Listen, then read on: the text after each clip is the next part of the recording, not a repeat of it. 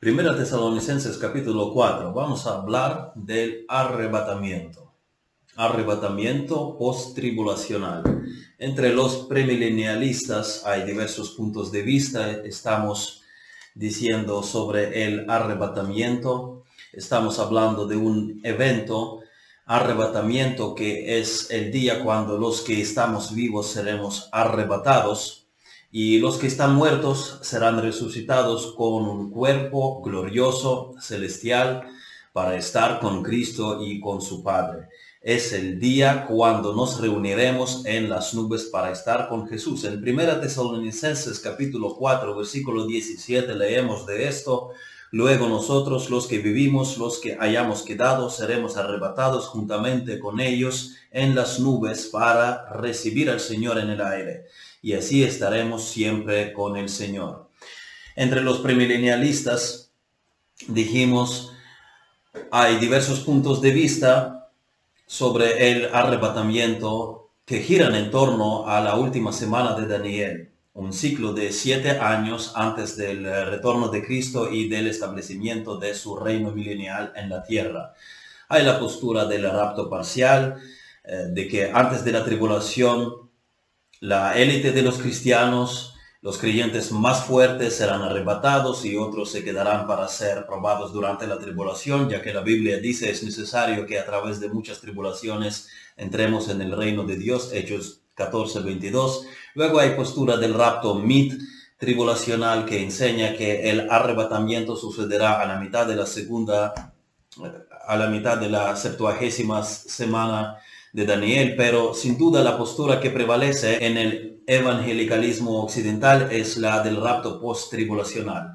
Es la que en que yo fui instruido desde mi país. Esta doctrina se daba por sentada, eh, sin tan siquiera nadie cuestionar si existe un solo versículo que diga que la iglesia será arrebatada antes de la tribulación. La gente simplemente daba por sentado que sería así y los eventos futuros se contemplaban desde esta perspectiva que la iglesia no estaría en la tierra cuando toman lugar la mayor parte de los eventos descritos en el libro de Apocalipsis. Según ellos, a partir del capítulo 4 de Apocalipsis, la iglesia ya está en el cielo y lo demás, hasta el retorno del Señor y establecimiento de su reino milenial, es acerca del mundo incrédulo yo no creo que Dios nos dio tantos detalles acerca de, las cosas futuras eh, solo para entretenernos. No nos los dio porque no pasaríamos por todo esto. Al contrario, nos dio para prepararnos.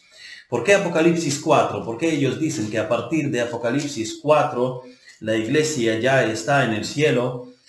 Vamos a leer los primeros dos versículos de Apocalipsis 4. Dice, después de esto miré y he aquí una puerta abierta en el cielo y la primera voz que oí como de trompeta. Oh, aquí hay trompeta como en los pasajes del rapto. Eh, no, pero esto no es trompeta. Es una voz como de trompeta, pero no es trompeta. Es una voz como de trompeta. No es lo mismo que decir como Pablo, porque se, se tocará la trompeta. Aquí no dice que se toca la trompeta. Es una voz como de trompeta. Es una voz que está hablando, no una trompeta sonando. Es el primer capítulo. En el primer capítulo leemos versículo 10. Yo estaba en el Espíritu en el día del Señor y oí detrás de mí una gran voz como de trompeta que decía, yo soy el alfa y la omega, el primero y el último. Esto no es una trompeta sonando. Eso es el Señor hablando con una voz como de trompeta, es una voz como trompeta. ¿Y qué está diciendo esta voz?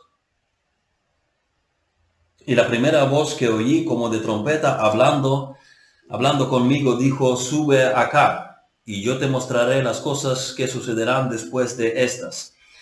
¿Veis? Dicen los pretribers, sube acá, significa el arrebatamiento. Juan tiene que subir. Entonces dice, esto va a ser el arrebatamiento. Y sí, Juan subió, pero esto no significa que ya a partir del capítulo 4 la iglesia está en el cielo. Eso no es arrebatamiento. Esto es un solo hombre, no toda la iglesia arrebatada. Versículo 2, y al instante yo estaba en el Espíritu, y he aquí un trono establecido en el cielo, y en el trono uno sentado. En el, en el Espíritu, el rapto no es en el Espíritu. Juan ni siquiera subió físicamente. Su cuerpo aún estaba en la isla de Patmos. Esto no es arrebatamiento. El arrebatamiento será una resurrección corporal. Como leemos en 1 Corintios capítulo 15, ah, versículos 51 y 52, tendremos nuevos cuerpos. Y Juan dice que lo que él ha tenido era en el espíritu. He aquí os digo un misterio, no todos dormiremos, pero todos seremos transformados en un momento, en un abrir y cerrar de ojos, a la final trompeta, porque se tocará la trompeta y los muertos serán resucitados, incorruptibles, y nosotros seremos transformados.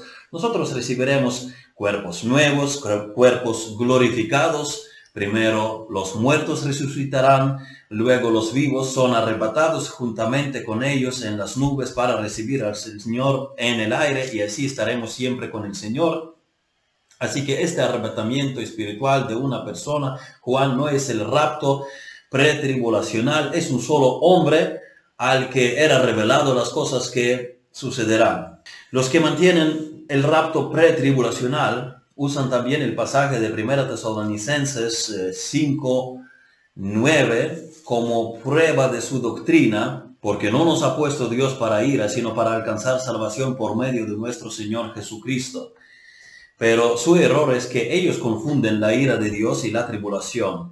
Eh, según ellos, la tribulación sería para este mundo, la ira de Dios derramada a este mundo, pero tenemos que definir la tribulación como la misma Biblia la define. Y la tribulación no es lo mismo que la ira de Dios. Veremos lo que la Biblia tiene que decir sobre esto. La tribulación es la ira de Satanás contra los santos no la ira de Dios contra el, contra el mundo. La ira de Dios viene después que los creyentes sean arrebatados. Hasta entonces ellos son perseguidos y este tiempo será aflicción para ellos. Eso será persecución, eso será tribulación. Así que el rapto pretribulacional, estamos diciendo, es una enseñanza relativamente nueva que toma su inicio desde los 1830 en Escocia, cuando una niña adolescente, uh, Margaret MacDonald, declaró haber eh, visto una visión de que algunos cristianos serán arrebatados antes de la tribulación. A eso le dio la vuelta Edward Irving, un hombre tipo carismático con herejías, pero Luego esa idea se caló entre hombres más respetables como John Nelson Darby, del que surgió el dispensacionalismo y el movimiento de los hermanos de Plymouth, cuyos herederos hoy son las iglesias de las asambleas de los hermanos. Y después con la Biblia de referencias de Schofield, de repente esta enseñanza comenzó a difundirse. Esta Biblia, que al ser, la, al ser Biblia contiene la palabra de Dios, pero también contiene las interpretaciones de Schofield, esa Biblia fue difundida entre los seminarios y así es como el dispensacionalismo fue popularizado y se convirtió en una posición aceptada en una gran parte de las iglesias premilenialistas. 1830 estamos diciendo, es muy tarde como para suponer que hasta entonces, durante tantos siglos, en las iglesias no entendían la doctrina de las últimas cosas. Antes del surgimiento de esta nueva enseñanza, el rapto pretribulacional, no se, le, no se le ocurría a las iglesias ni de cerca una enseñanza como un rapto antes de la tribulación, hasta que esta joven muchacha habló de la visión del arrebatamiento antes de la tribulación. Cualquiera sea el caso, el rapto pretribulacional se basa en la confusión del lenguaje bíblico, de cómo la Biblia define su propio vocabulario. No que uno arbitrariamente asigne el sentido a las palabras, qué es la tribulación, qué es la última semana de Daniel, cuáles son las características del arrebatamiento en la Biblia. Nosotros veremos los pasajes bíblicos eh, comparando la escritura con la escritura. Nosotros dejaremos que la Biblia misma defina sus propias palabras. Sé que en respuesta a esto nos dirán que harían lo mismo con su doctrina, que también irían a la Biblia, que su doctrina surge de la Biblia. La verdad es que el rapto pretribulacional no parece surgir de la Biblia. Cuanto yo quisiera, yo personalmente quisiera que esa fuese doctrina bíblica. A mí no me gusta el dolor, a mí no me gusta aflicción, a mí no me gusta persecución, no me gusta tribulación. Pero la verdad es que no hay ni un solo versículo que hable del rapto pretribulacional. Si el rapto fuese antes de la tribulación, yo estaría feliz de aceptarlo. Pero como no hay ni un solo versículo que diga esto, estoy llamado a equiparlos a ustedes para que estén preparados para sufrir. Yo estuve escuchando la clase de Jason Curry sobre el rapto post-tribulacional y era en línea en YouTube. Y la gente ponía sus comentarios en marcha. Él los leía, comentaba de vez en cuando algunas cosas que le ponían e insistía a los que discrepaban con él, insistía, muestren aunque sea un solo versículo que diga el arrebatamiento será antes de la tribulación y alguien pone Mateo 24, 20, orad pues que vuestra huida no sea en invierno ni en día de de reposo. Aquí está el invierno, aquí está el día de reposo y su lógica es esta. ¿Cuántos cristianos oran que su huida no sea en el invierno, día de reposo? La iglesia no estará en la tierra cuando estas cosas ocurran en Israel. Eso es para Israel. Bueno, eso no es un pasaje del arrebatamiento. Este pasaje no dice nada del arrebatamiento. El de arrebatamiento es aquel pasaje que habíamos leído al inicio, es que no hay en la Biblia pasajes que te digan que el rapto acontecerá antes de la tribulación. No hay tal versículo, simplemente no lo hay. Hay muchas doctrinas falsas que tienen algún versículo que tuercen, ellos lo tuercen ignorando lo que el resto de la escritura eh, tiene que decir sobre el tema, pero los pre-tribers no tienen ni siquiera eso. Les preguntas qué versículo dice que el rapto será antes de la tribulación y simplemente no tienen. Ellos dicen, tiene que simplemente suceder así y ya, esto está aceptado, esto se da por hecho, pero no tienen un versículo que diga algo sobre el rapto pretribulacional. Así que arrebatamiento antes de la tribulación no tiene origen en la Biblia. Eso viene de la tradición, esto viene de los libros, esto viene de los predicadores, esto viene de las películas, esto viene de los seminarios, esto viene de los dibujos, de esquemas, pero no hay ni un solo versículo en la Biblia sobre el rapto pretribulacional. Y yo había dicho que tenía interacción con un pastor y tocamos el tema sobre el arrebatamiento, expresé mi postura, yo creo que sería, que será después de la tribulación. Él me contestó, fue una interacción por email, él me contestó que me puede mostrar muchas evidencias bíblicas, indicaciones indirectas también que el arrebatamiento será antes de la tribulación y a mí, sinceramente, a mí me interesó mucho, como yo había dicho, yo quisiera que la Biblia enseñara el rapto pretribulacional y le digo, pues mándeme por favor eh, los resultados de sus estudios, quiero ver, y, y no me contestó. Tristemente, quisiera, quisiera leer. Yo los quiero ver, estas evidencias del rapto pretribulacional, pero creo que pero no los he visto hasta ahora. Así que arrebatamiento antes de la tribulación, hemos dicho, no tiene origen en la Biblia. Donde la Biblia dice, nos preguntarán que el arrebatamiento será después de la tribulación. Nosotros decimos que no hay tan versículo que diga el arrebatamiento sería antes de la tribulación y si a nosotros nos preguntan y dónde, dónde está aquel versículo que diga que va a ser después de la tribulación. Pues en Mateo 24, 29 dice, e inmediatamente después de la tribulación de aquellos días. Está claro, después de la tribulación de aquellos días. Esto está claro. Y como habíamos visto antes y lo volveremos a recalcar hoy, la segunda venida del Señor después de la tribulación de aquellos días es el mismo evento que el arrebatamiento. Nosotros seremos arrebatados juntamente con Él en las nubes para recibir al Señor en el aire, cuando Él venga por segunda vez a juzgar el mundo. Así que en esta tarde quiero destacar dos puntos, que es la tribulación y cuáles son las características del arrebatamiento.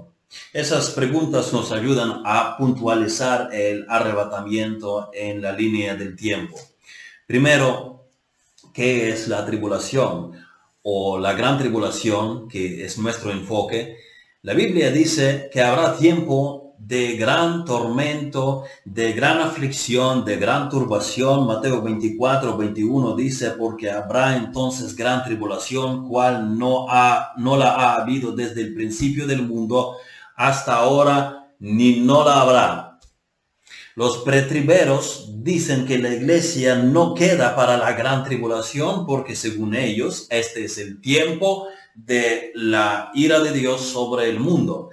Y Dios quitará su iglesia de la tierra para derramar su ira sobre el mundo. Ellos traen Primera Tesalonicenses 5.9 que habíamos leído como respaldo de su punto de vista. Porque no nos ha puesto Dios para ira, sino para alcanzar salvación por medio de nuestro Señor Jesucristo. Los, los creyentes serán rescatados de la ira. Pero este texto no habla nada de la tribulación. Y en la cronología de los acontecimientos, la ira no viene antes del retorno del Señor. La ira no es lo mismo que la tribulación. La tribulación es la ira de Satanás contra los creyentes, no la ira de Dios contra el mundo. Miren dónde viene la ira de Dios. Apocalipsis capítulo 6. Vamos a Apocalipsis 6, versículos de 12 a 17. Ahí es donde viene la ira de Dios. Miré cuando abrió el sexto sello y he aquí hubo un gran terremoto y el sol se puso negro como tela de silicio y la luna se volvió toda como sangre. Y las estrellas del cielo cayeron sobre la tierra como la higuera deja caer sus higos cuando es sacudida por un fuerte viento. Y el cielo se desvaneció como un pergamino que se enrolla, y todo monte y toda isla se removió de su lugar. Y los reyes de la tierra y los grandes, los ricos, los capitanes, los poderosos y todo siervo y todo libre se escondieron en las cuevas y entre las peñas de los montes y decían a los montes y a las peñas, caed sobre nosotros y escondednos del rostro de aquel que está sentado sobre el trono y de la ira del cordero, porque el gran día de su ira ha llegado y quién podrá sostenerse en pie. Aquí el sol se puso negro la luna se volvió como sangre, las estrellas cayeron del cielo, el cielo se desvanece como un pergamino que se enrolla y toda la gente está aterrorizada.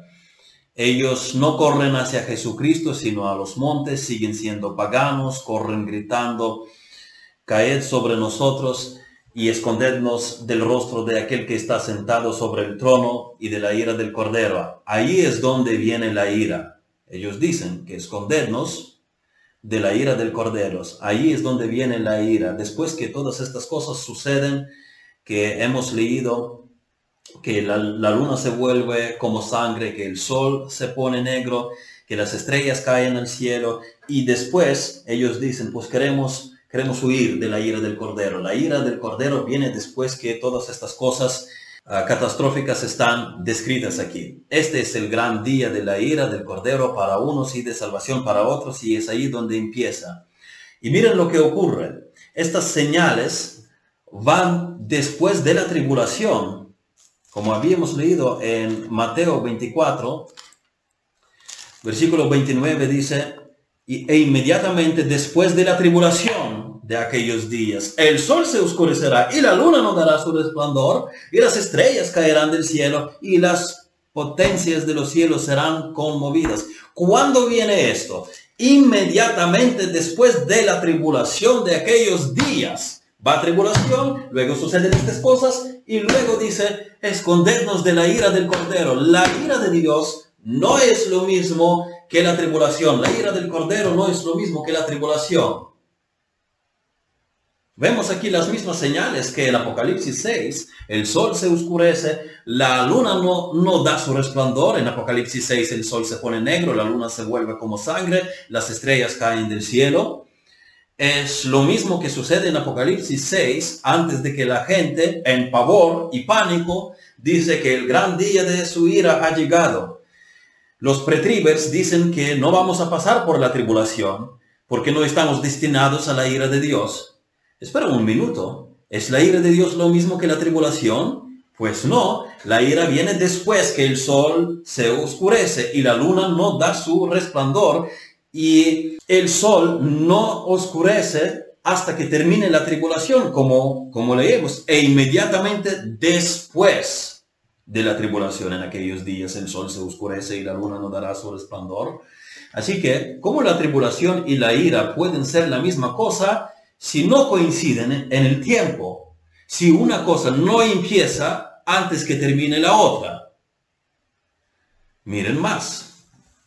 Las, las potencias de los cielos serán conmovidas. Apocalipsis 6 dice, y el cielo se desvaneció como un pergamino que se enrolla.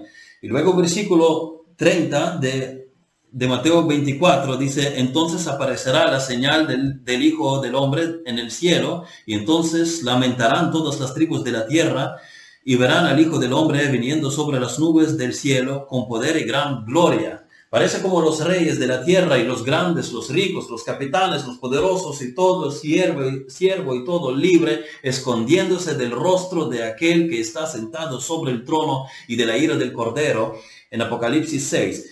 Vemos que estos pasajes, vemos paralelos entre estos dos pasajes. Y ahí es cuando viene el arrebatamiento, versículo 31 de Mateo 24. Y enviará a sus ángeles con gran voz de trompeta y juntarán a sus escogidos de los cuatro vientos desde un extremo del cielo hasta el otro. Dios ahora nos quita para tratar al mundo incrédulo. Nosotros nos reuniremos con Él en el aire y regresaremos con Él a reinar en la tierra que será purificada por la ira de Dios. Así que la ira de Dios el enfado de Dios sigue esas señales, sigue la tribulación. Dios no nos ha destinado para la ira que empieza después de la tribulación, no antes. La ira no es lo mismo que la tribulación. La tribulación no es la ira de Dios sobre el mundo, es la ira del anticristo sobre la iglesia. Apocalipsis 13, 7 dice, y se le permitió hacer guerra contra los santos y vencerlos, también se le dio autoridad sobre toda tribu, pueblo, lengua y nación. El anticristo no, el anticristo nos va a vencer físicamente, él no podrá quitarnos la fe, Él no podrá quitar a Cristo de nosotros, Él no podrá cancelar nuestra redención, pero Él tendrá suficiente poder político para decapitarnos. Aquí dice que Él va a perseguir a los santos. ¿Quiénes son los santos?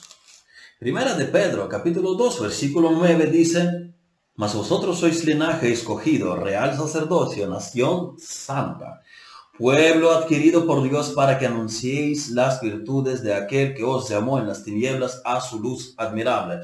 Los santos son el pueblo de Dios, son los cristianos, los santos en el Nuevo Testamento son la iglesia de Jesucristo. La única vez que no se hace referencia a los santos como iglesia neotestamentaria es cuando los santos resucitaron, cuando Jesús estaba en la cruz y se abrieron los sepulcros y muchos cuerpos de santos que habían dormido se levantaron.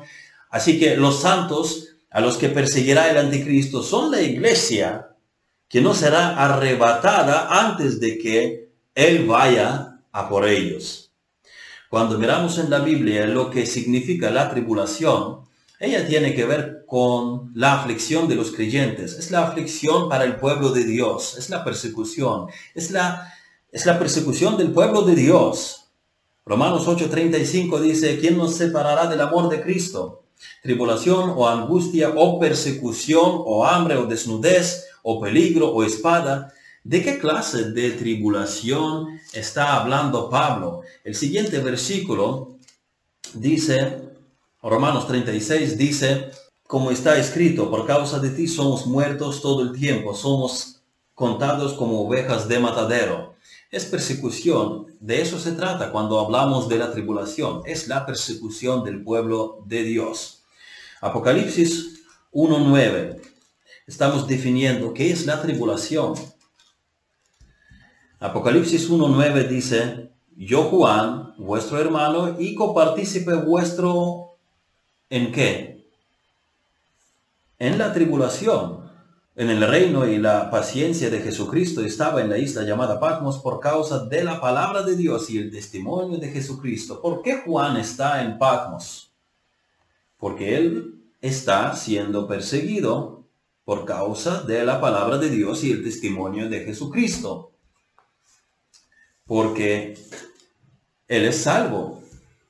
Por eso es que él está en la tribulación, no porque Dios está airado contra Juan. La tribulación es la ira de Satanás contra la iglesia de Jesucristo, no es la ira de Dios. Satanás persigue a los fieles. Apocalipsis 2.10. No temas en nada lo que vas a padecer. He aquí, el diablo echará a algunos de vosotros en la cárcel para que seáis probados y tendréis, tendréis que tribulación por diez días.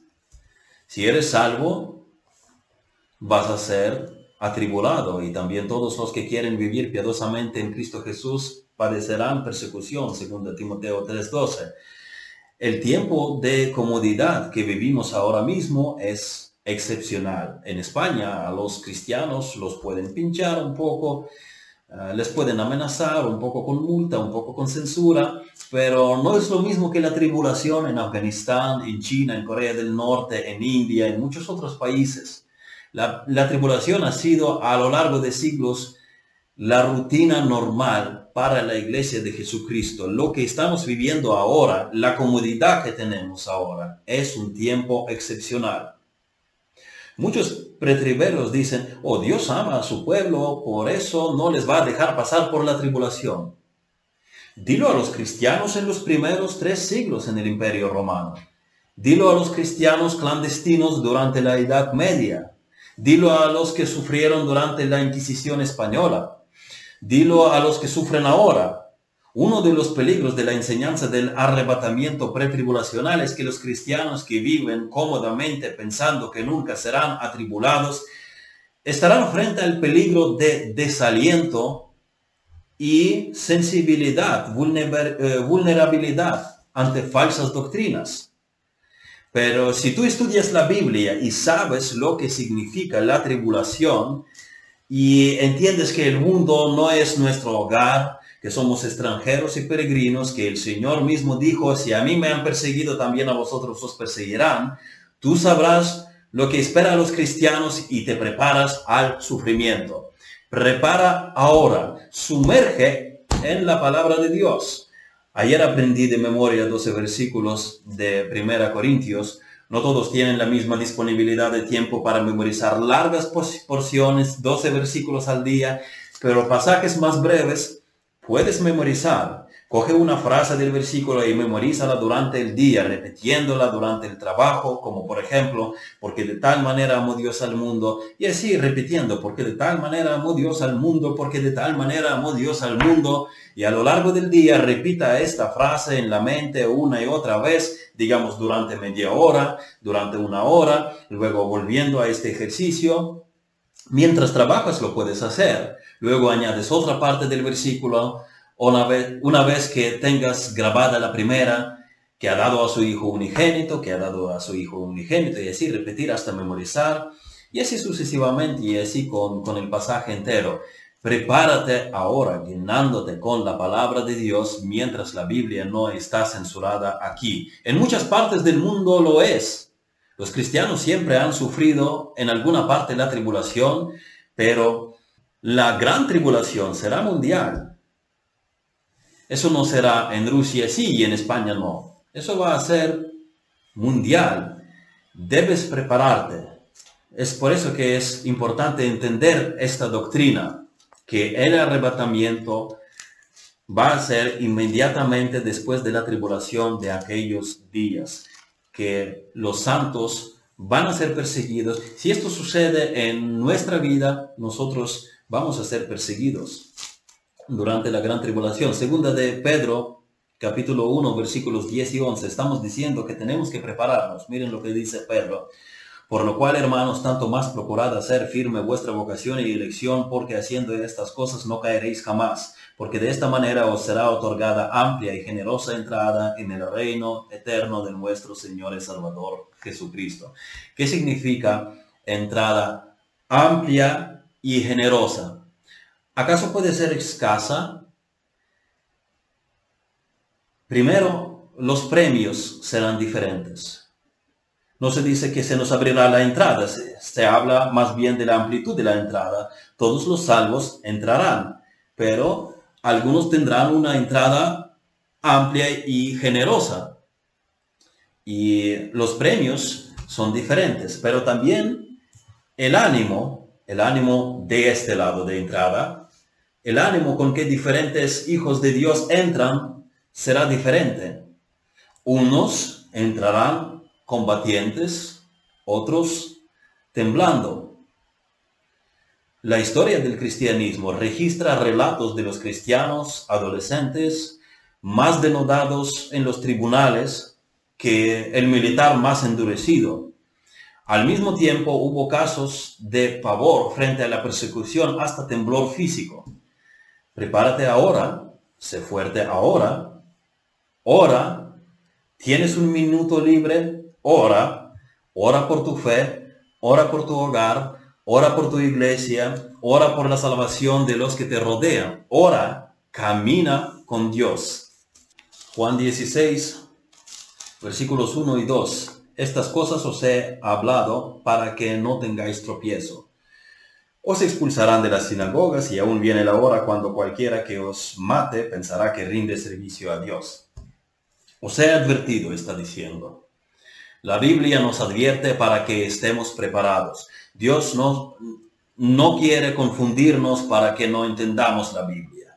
Él no está jugando con nosotros. Él nos ama y nos ha informado de qué esperar. Os he dicho esto para confirmaros, para que cuando sucedan estas cosas no os escandalicéis. Tribulación es la aflicción del pueblo de Dios. Es persecución. Tenemos que estar preparados. Versículo 33, mismamente del Evangelio de Juan. Estas cosas os he hablado para que en mí tengáis paz. En el mundo tendréis aflicción. Pero confiad, yo he vencido al mundo. Él no dice, no vais a pasar por la aflicción, no vais a pasar por la tribulación. Os amo demasiado como para permitiros pasar por la tribulación. Os amo demasiado como para permitiros la aflicción y la persecución. No, vais a pasar, pero confiad, yo he vencido el mundo. El libro termina bien para vosotros y mal para ellos. Mateo capítulo 13, versículo 21. Estamos hablando de qué es lo que significa tribulación. Esto no es la ira de, la ira de Dios contra el mundo incrédulo durante la septuagésima semana de Daniel. Esto es persecución del pueblo de Dios. Mateo 13, 21 dice, pero no tiene raíz en sí, sino que es de corta duración, pues al venir la aflicción o la persecución por causa de la palabra, luego tropieza. Aflicción es la misma palabra griega que en Mateo 24, 21, porque habrá entonces gran tribulación, tribulación, cual no la ha habido desde el principio del mundo hasta ahora ni la habrá. La misma palabra Flipsis. Hay que cetear. Flipsis. Que es, un sonido que no tenemos, un, consonante que no tenemos en ucraniano. Lipsis. Tribulación. Así que, ¿qué es la tribulación? Es la persecución. ¿Por qué pasan por la tribulación? ¿Porque son malos?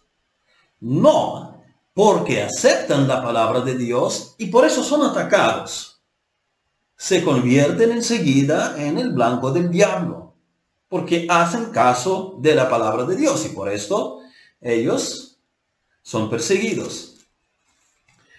Y en este caso son de corta duración, en Mateo 13 que hemos leído. Son de corta duración, pero quiero que os fijéis en la definición de la tribulación. La tribulación es cuando vienen a por ti, ¿por qué? Por causa de la palabra de Dios. Si creemos en Jesucristo, seremos perseguidos y pasaremos por la tribulación. Si creemos con gozo, vamos a superar la tribulación gozosamente, Por eso digo, tenemos que estar preparados, tenemos que estar fortalecidos. Hechos 14, 22, ya lo habíamos mencionado, dice, confirmando los ánimos de los discípulos, exhortándoles a que permaneciesen en la fe y diciéndoles. Por eso necesitamos exhortarnos, necesitamos afirmarnos. Es necesario que a través de muchas tribulaciones entremos en el reino de Dios. Tribulación es, es la aflicción de los creyentes, es la aflicción del pueblo de Dios, no es la ira de Dios contra el mundo. El Señor nos advierte, Él quiere que estemos preparados, que no nos escandalicemos cuando nos pongan en la cárcel o nos decapiten. Mejor que te prepares. A Pablo le habían apedreado, él se levantó y continuó predicando el Evangelio en las iglesias, confirmando los ánimos de los discípulos, exhortándoles a que permaneciesen en la fe y diciéndoles es necesario que a través de muchas tribulaciones entremos en el reino de Dios. Mejor que te prepares para pasar la tribulación gozosa y firmemente. 2 Corintios 7, 4 dice, mucha franqueza tengo con vosotros, mucho me glorío con respecto de vosotros, lleno estoy de consolación, sobreabundo de gozo en todas nuestras tribulaciones. Pablo nos dice, o yo sobreabundo de gozo porque no pasaré por la tribulación. Él dice que está en las tribulaciones, pero está gozando a la vez. Es mejor que te prepares espiritualmente, que te sumergas en la palabra, que ores tanto como te sea posible para gozar en la tribulación. A lo largo de los siglos los creyentes han pasado por las tribulaciones. Siempre ha sido así. Primera de Juan, capítulo 3, versículos 12 y 13 dicen, no como Caín, que era del maligno y mató a su hermano. ¿Y por qué causa le mató? Porque sus obras eran malas y las de su hermano justas. Hermanos míos, no os extrañéis si el mundo os aborrece. Los matan, eh, los malos matan a los buenos. Esto siempre ha sido así. La tribulación forma parte de la historia de la iglesia de Jesucristo, pero esta vez será la gran tribulación. Esta vez será mundial y van a matar a los cristianos en todo el mundo. Un día todas esas naciones se unirán y este será un gobierno mundial, un solo gobierno, una sola economía, una sola política, una sola religión. A esto nos acercamos un solo internet, un solo smartphone, un solo banco. Todos los que no cooperen con este gobierno mundial se verán como el enemigo, porque habrá entonces una gran tribulación, cual no la ha habido, cual no la ha habido desde el principio del mundo hasta ahora ni la habrá.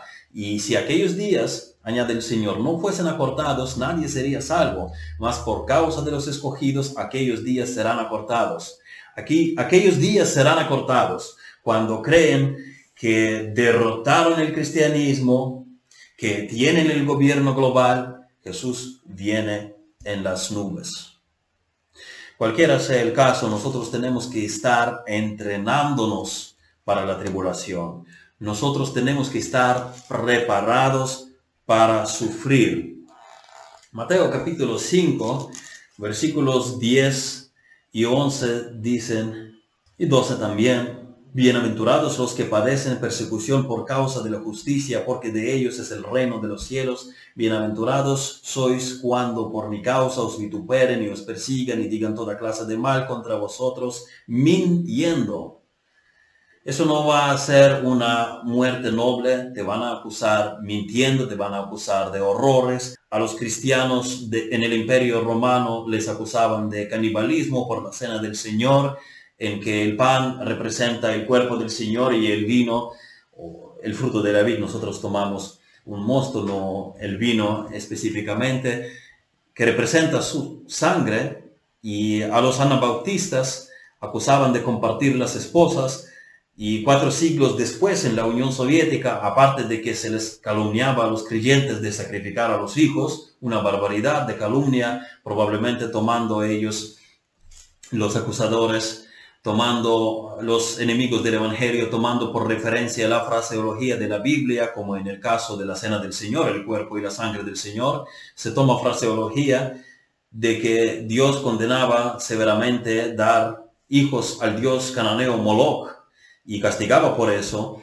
o tal vez la historia de Abraham e Isaac, o hasta burlándose del sacrificio de, nuestro Señor Jesucristo por nuestros pecados, cualquiera sea el caso, ellos mezclan todo y lo lanzan así para acusar falsamente a los creyentes. Aparte de esas calumnias horrorosas, se les calumniaba a los creyentes en la Unión Soviética de barbaridades como a los anabautistas, puesto que en la reunión de la membresía solo se quedan los miembros para hablar de los asuntos de la iglesia, para votar, para traer casos de disciplina y otros asuntos internos de la asamblea cristiana, pues había lenguas malvadas que hablaban tonterías de los cristianos.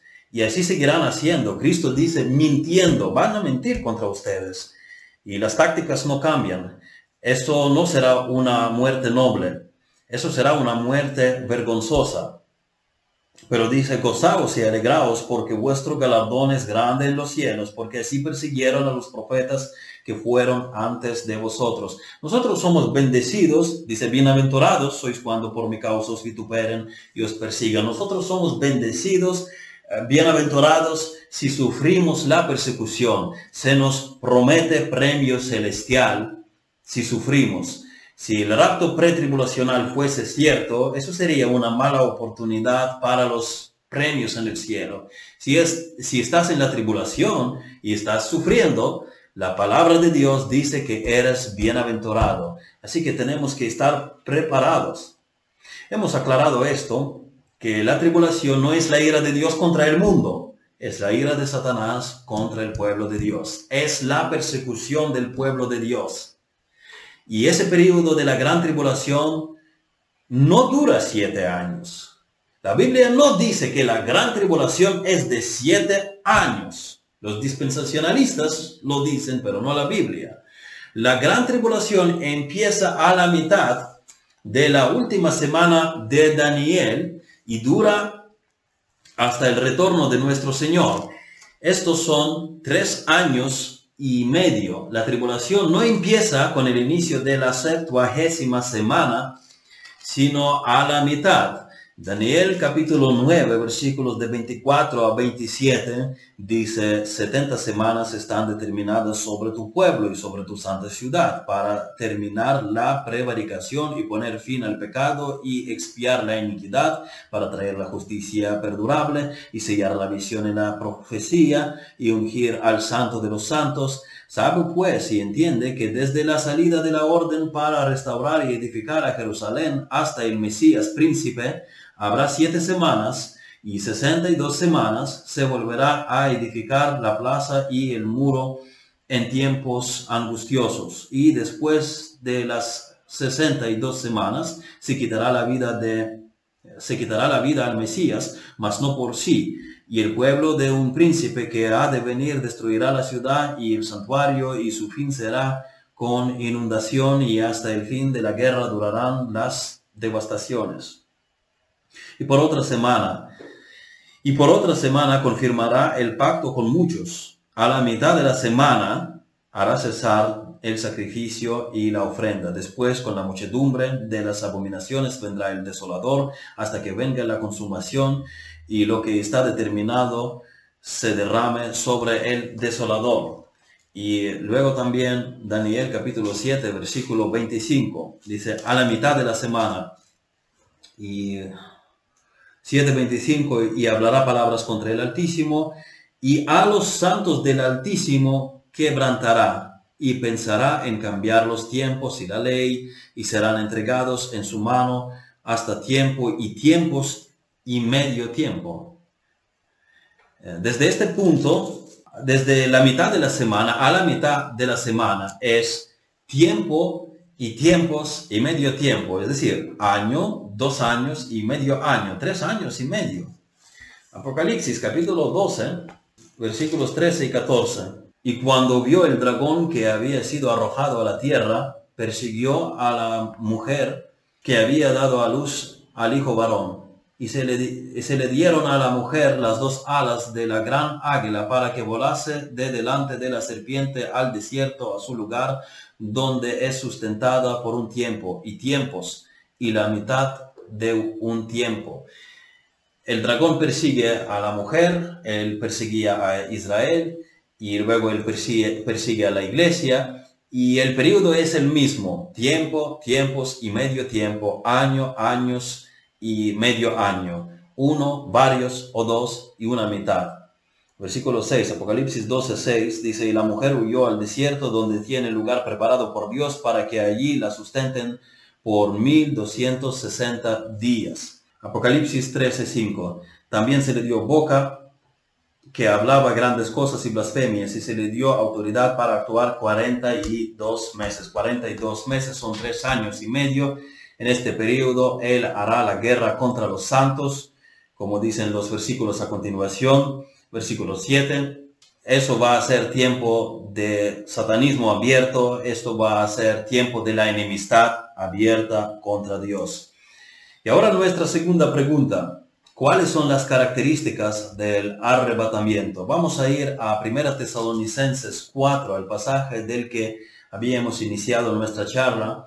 1 Tesalonicenses 4, versículos de 13 a 18, todos están de acuerdo que este es el pasaje del arrebatamiento.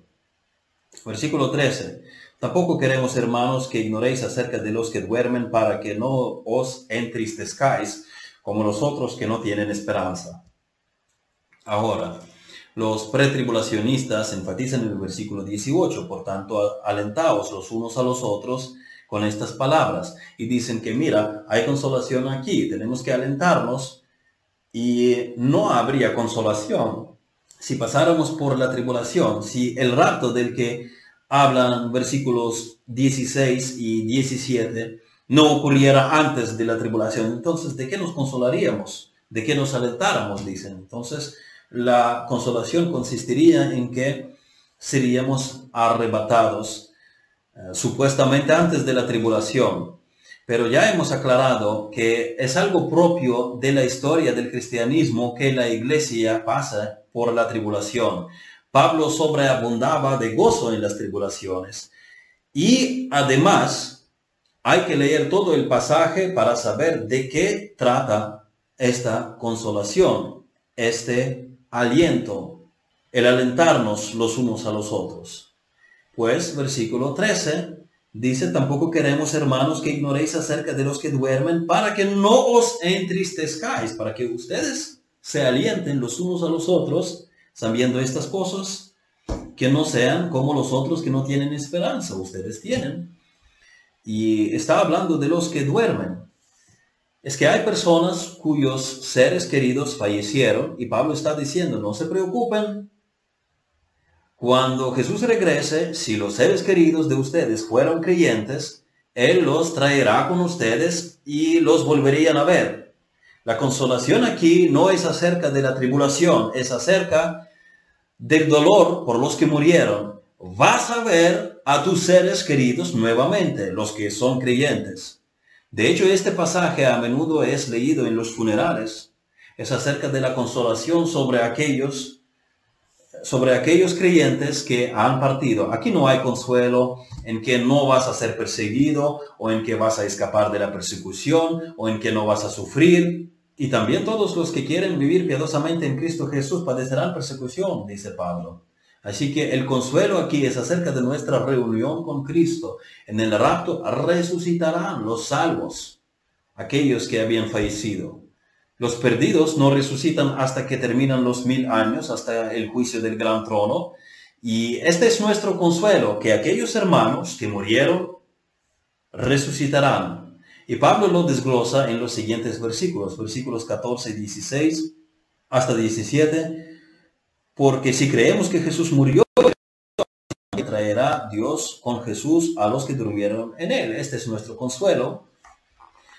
Por lo cual os decimos esto en palabra del Señor, que nosotros que vivimos, que habremos quedado hasta la venida del Señor, no precederemos a los que durmieron, porque el Señor mismo, con voz de mando, con voz de arcángel y con trompeta de Dios, descenderá del cielo, y los muertos en Cristo resucitarán primero. Luego nosotros los que vivimos, los que hayamos quedado, seremos arrebatados juntamente con ellos en las nubes para recibir al Señor en el aire, y así estaremos siempre con el Señor los pretribulacionistas dirían, oh, ese pasaje no es acerca de la segunda venida del Señor como, como es Mateo 24, cuando dice después, inmediatamente después de la tribulación de aquellos días. Y ellos enseñan que la segunda venida de Cristo ocurre en dos fases. Primero el rapto y luego después de los siete años, Cristo va a juzgar el mundo. Eso es como, eso serían tres fases de la venida del Señor. Primera venida,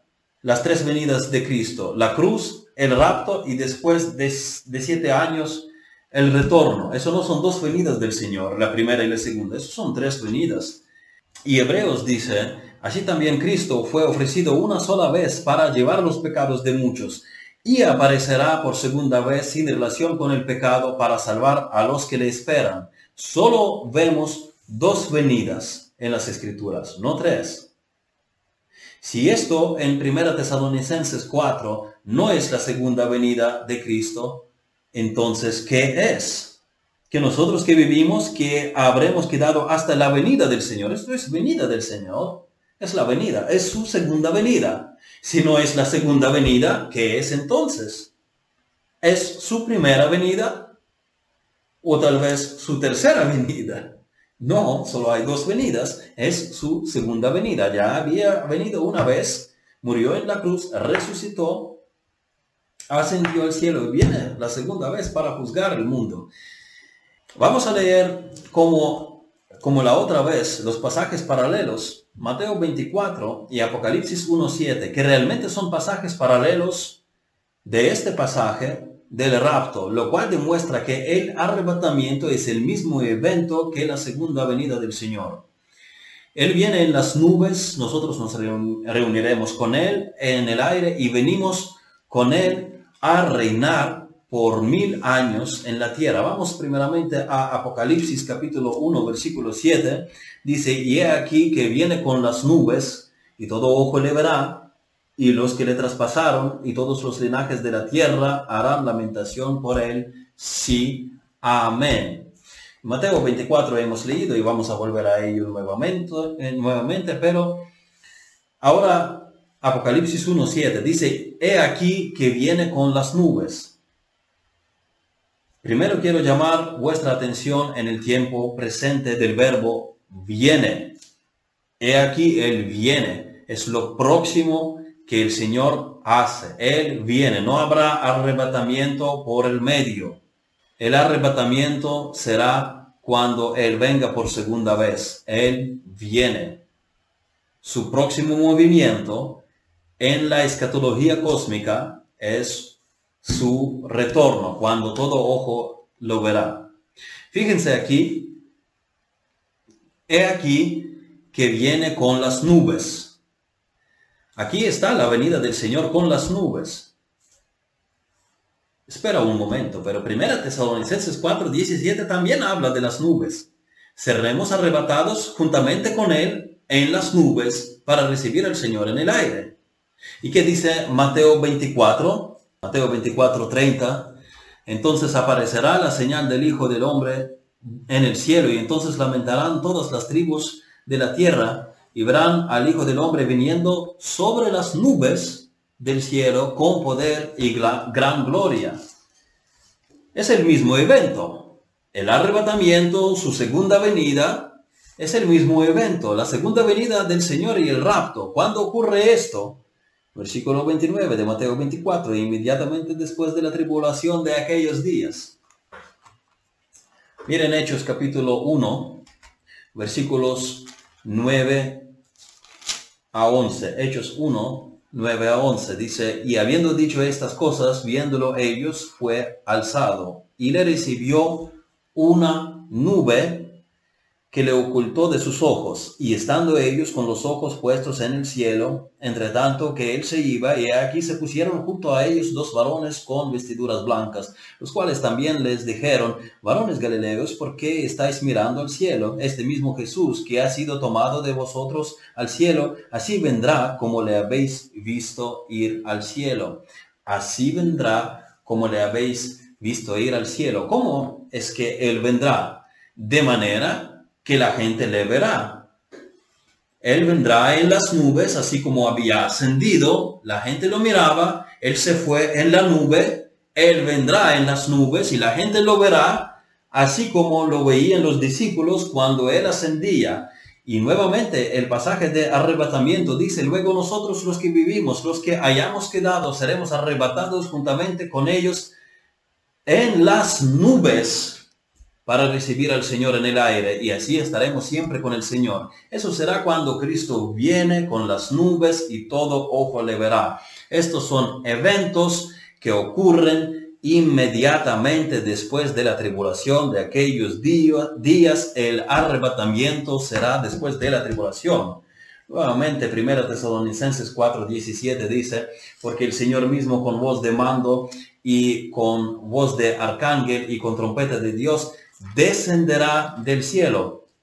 Y Mateo 24:30 dice, entonces aparecerá la señal del Hijo del Hombre en el cielo, y entonces lamentarán todas las tribus de la tierra y serán al Hijo de y verán al Hijo del Hombre viniendo sobre las nubes del cielo con poder y gran gloria. Este es el mismo evento que el arrebatamiento. Él descenderá del cielo y con trompeta de Dios. En otro pasaje sobre el rapto, Pablo habla de la trompeta. En 1 Corintios capítulo 15, que habíamos ya hecho una mención de este pasaje, 1 Corintios 15, nuevamente versículos 51 52, aquí os digo un misterio, no todos dormiremos, pero todos seremos transformados en un momento, en un abrir y cerrar de ojos, y a la final trompeta, porque se tocará la trompeta y los muertos serán resucitados incorruptibles y nosotros seremos transformados dice que los primeros van los que habían muerto en el Señor.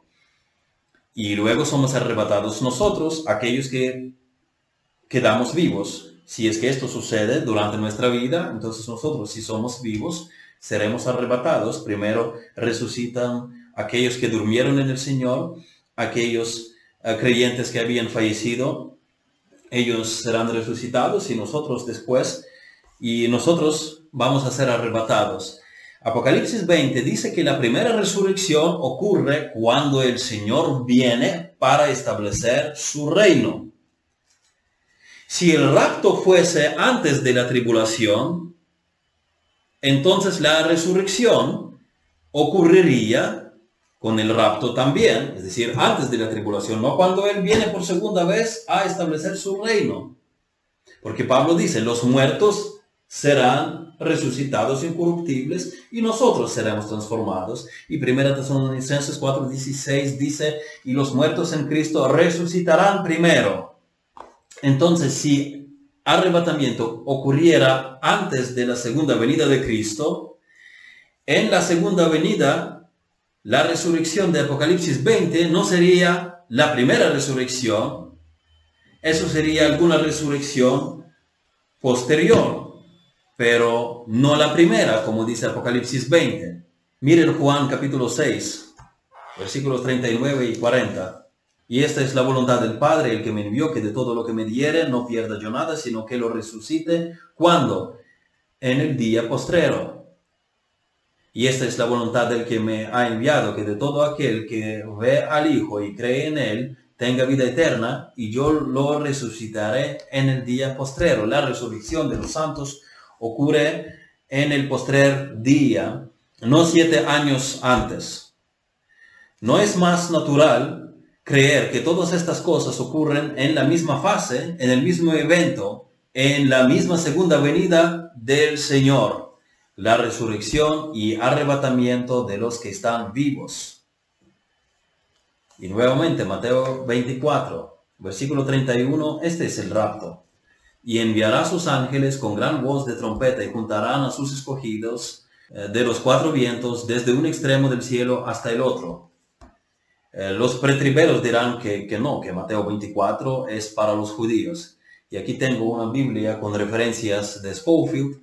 En Mateo 24, 31, en la palabra juntarán, trae una referencia que es Israel, ahí en la Biblia que tengo ahí con una V, y luego la palabra con doble V, escogidos, trae referencia de que es la elección colectiva. En fin, dicen que Mateo 24, aunque suene como el como, como rapto, no puede ser rapto porque los elegidos están reunidos y estos deben ser judíos, no cristianos, pero puedes leer numerosos pasajes en la Biblia y los elegidos son personas salvas. Somos nosotros, según nos escogió en Él antes de la fundación del mundo para que fuésemos santos y sin mancha delante de Él. Si Israel es los escogidos, ¿Cómo es entonces que no todos, que no todo Israel es escogido? Hay remanente. Romanos 11.7 dice, ¿qué pues? Lo que buscaba Israel no lo ha encontrado, no lo ha alcanzado, pero los escogidos sí lo han alcanzado y los demás fueron endurecidos. Vayan a la predicación Israel de Dios en esta serie. Los escogidos somos nosotros, los creyentes en Jesucristo. Jesús va a juntar a los que creen en Él. Eso será arrebatamiento. Y Marcos capítulo 13 es el pasaje paralelo a Mateo 24 y en versículo 37, Marcos 13, el Señor advierte, y lo que a vosotros digo, a todos lo digo. ¿Verdad? Él no dice, oh, eso yo estoy diciendo solamente a los judíos, la iglesia ya no estará allí.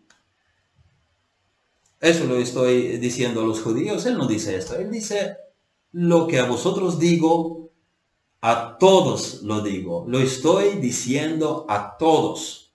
Lucas 21, versículos 25, 28.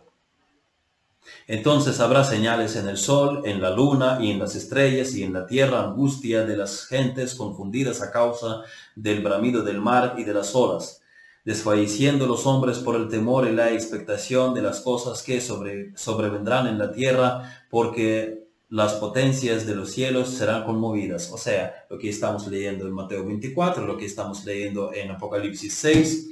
Entonces verán al Hijo del Hombre que vendrá en una nube con poder y gran gloria. Eso está en 1 eh, Tesalonicenses 4, 17. Esto está en Mateo 24. Eso también está en Apocalipsis 1, 7.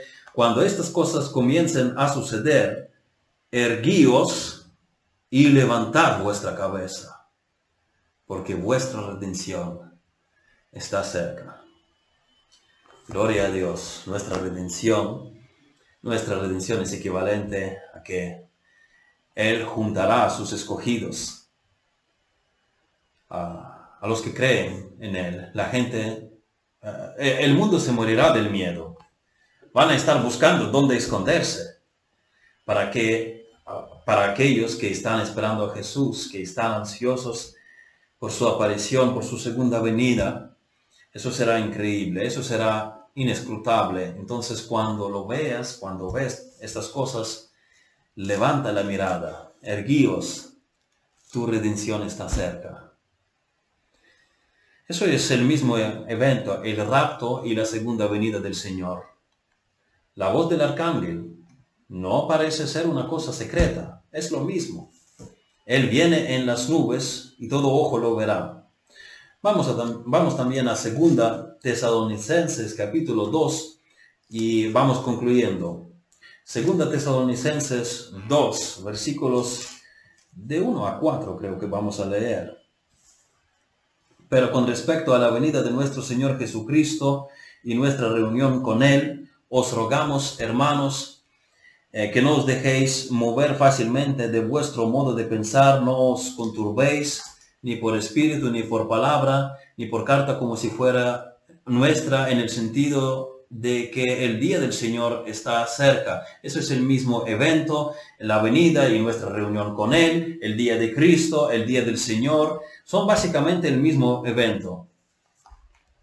Nadie os engañe en ninguna manera, porque no vendrá sin que antes venga la apostasía y se manifieste el hombre de pecado, el hijo de perdición, el cual se opone y se levanta contra todo lo que se llama Dios o es objeto de culto, tanto que se sienta en el templo de Dios como Dios haciéndose pasar con Dios. primero tiene que venir, dos cosas tienen que venir, dos cosas Pablo menciona aquí que tienen que venir antes de que venga el día del Señor. Primero tiene que venir la apostasía. El cristianismo organizado de alguna manera se alejará de las enseñanzas y prácticas bíblicas. Eh, el cristianismo será falso y eso vemos que está cogiendo marcha ahora. Es por eso que tienes que pensar en involucrarte en verdaderas iglesias, en una verdadera iglesia, verdaderos grupos cristianos, eh, sin importar si se trata de una iglesia casera o con o una capilla de más inversión, pero tienes que buscar una iglesia que predique la verdad de Dios y estar en contacto con verdaderos creyentes que demuestran que son genuinos por su sincera fe y obediencia a la palabra escrita de Dios. La primera cosa que debe ocurrir antes del arrebatamiento es la apostasía. Segundo, tiene que manifestarse el anticristo antes de que el día del Señor venga. Así que la única forma en que el rapto sea inminente es que el anticristo no venga.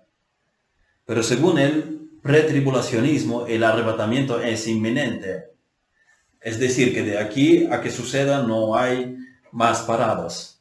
Cristo puede venir en cualquier momento. La muchedumbre que está esperando a Jesucristo antes de la tribulación, en cualquier eh, momento, están en un punto sensible, porque cuando venga el anticristo, él dirá, yo soy el Mesías. La persona que podría venir en cualquier momento es el anticristo. La Biblia dice que él vendrá primero. Los pretriberos dirán que la Biblia dice que no sabemos el día ni la hora eh, de cuándo el Señor venga, pero, eh, y por eso es inminente, ahora mismo podemos ser arrebatados. Y Mateo 24, 36 lo dice, pero del día y la hora nadie sabe, ni aun los ángeles de los cielos, sino solo mi Padre. Sí, pero ¿en qué sección está este versículo? ¿Y qué día es este? El día inmediatamente después de la tribulación de aquellos días. Antes tiene que haber la tribulación. Y no sé el día ni la hora, pero sé que es después de la tribulación, porque eso es lo que dijo Jesús inmediatamente después de la tribulación de aquellos días. Es como si yo te dijera, ah, voy a visitarte a partir de tal fecha, no sé cuándo, pero hasta esta fecha no voy a poder. Después sí, no te prometo un día específico, pero será después de esta fecha. ¿Significa esto que yo puedo venir en cualquier momento? ¿Que mi venida es inminente? No, porque ya sabes que no voy a venir al menos hasta tal día, hasta tal fecha. Si no sabemos el día y la hora, eso no significa que pueda suceder en cualquier momento. No sabemos el día y la hora, pero una cosa que sí sabemos es que es después de la tribulación. Cualquiera sea el caso, el arrebatamiento, el día del Señor, el día de Cristo, la venida del Señor son básicamente el mismo evento, ocurre en la misma marca del calendario y será cuando todo ojo lo verá. Ahora, yo puedo vivir mi vida preparándome para la tribulación. Si sé que el arrebatamiento será después de la tribulación, yo puedo estar preparándome para la tribulación estudiando las escrituras, orando, memorizando las escrituras, guardando las escrituras o sus pasajes para cuando la Biblia sea censurada, como ahora lo hacen en China y en otros países en que los cristianos están perseguidos. Mismamente hoy leí una noticia que en China el grupo de la iglesia Lluvia Temprana, eh, su grupo en WeChat, es una aplicación china para el chat, el grupo fue censurado por mencionar a Cristo. ¡Wow! Tenemos que prepararnos porque hoy podemos reunirnos, podemos predicar, podemos subir el mensaje, pero viene un tiempo en que esta asamblea será ilegal, en que la Biblia será ilegal, en que nuestra adoración será ilegal. Así que si creo que pasaré por la tribulación, debo prepararme espiritualmente y, ¿por qué no?, físicamente también, teniendo cosas necesarias y hasta intentando mantener una buena forma física, estudiar lo que uno necesita para sobrevivir, para estar mismamente en los montes. Si Cristo dijo, huir en los montes. Yo puedo estar preparándome para el arrebatamiento, estudiando la Biblia, orando, dejando de lado todo lo que no me ayuda a fortalecer, a fortalecerme y avanzar. O puedo ir tranquilo por la vida, cómodamente, tomar mis vacaciones, disfrutar de diversiones, porque total, no estaré aquí. De modo que la creencia del arrebatamiento pretribulacional, aparte de en sí no, no tener el origen bíblico, es, tiene sus implicaciones prácticas a la hora de hacer a los cristianos perezosos y demasiado satisfechos. Así que nosotros tenemos que prepararnos. Señor, yo te pido que tú nos ayudes a ser preparados para sufrir y fortalece nuestra fe para que si tengamos que sufrir, que suframos gozosamente y ayúdanos realmente a esperar tu venida, desear eh, cada día más desear tu retorno. Te lo pido en el nombre de Jesús. Amén.